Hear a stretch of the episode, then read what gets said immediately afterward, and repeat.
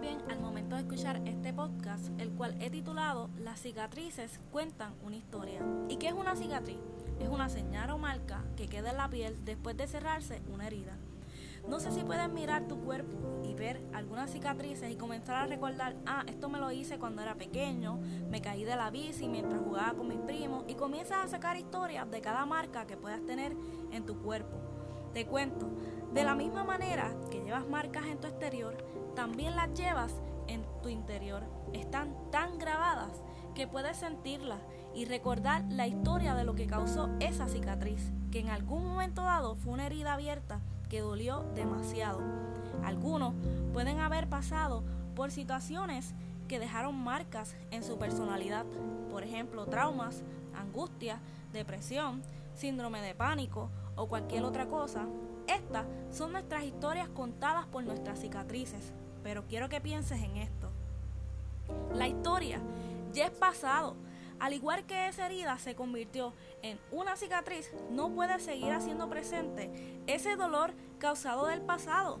Muchas veces seguimos abriendo esa cicatriz para que vuelva a sangrar y a doler o permitimos a personas que nuevamente abran cicatrices que ya estaban sanas en nuestra vida. Por eso, te hago un reto en esta hora. Y es que en vez de quejarte y seguir pensando en el dolor del pasado, comiences a mostrar tus cicatrices a aquellas personas que están a tu alrededor. Muéstrales, cuéntales tu historia, cuéntales cuán fuerte te han hecho y en qué persona te has convertido hoy. Y es por eso que quiero hablarte de alguien relevante que permitió que otros causaran cicatrices por amor a ti. Sí, no lo dudes, fue por ti que se dejó marcar y no solo fueron marcas en su físico, sino también en su corazón.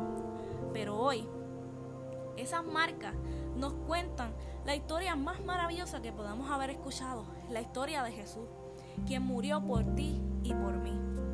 No sé cuán profunda haya sido tu cicatriz, pero te quiero decir que Jesús quiere que conviertas esa marca en una historia para ayudar a otros.